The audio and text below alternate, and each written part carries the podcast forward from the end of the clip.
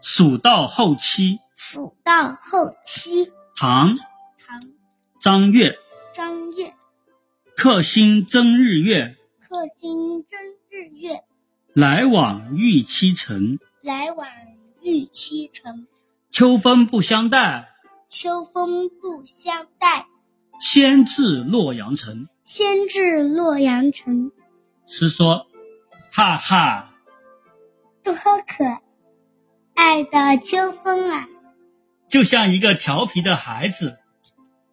等不及要出去玩一样。”张悦本来是到四川执行公务，公务完成后，已经安排回洛阳的行程，可是因为突然发生意外，一时不能回去，便责怪秋风心急，把它扔下，自个儿先跑回洛阳了。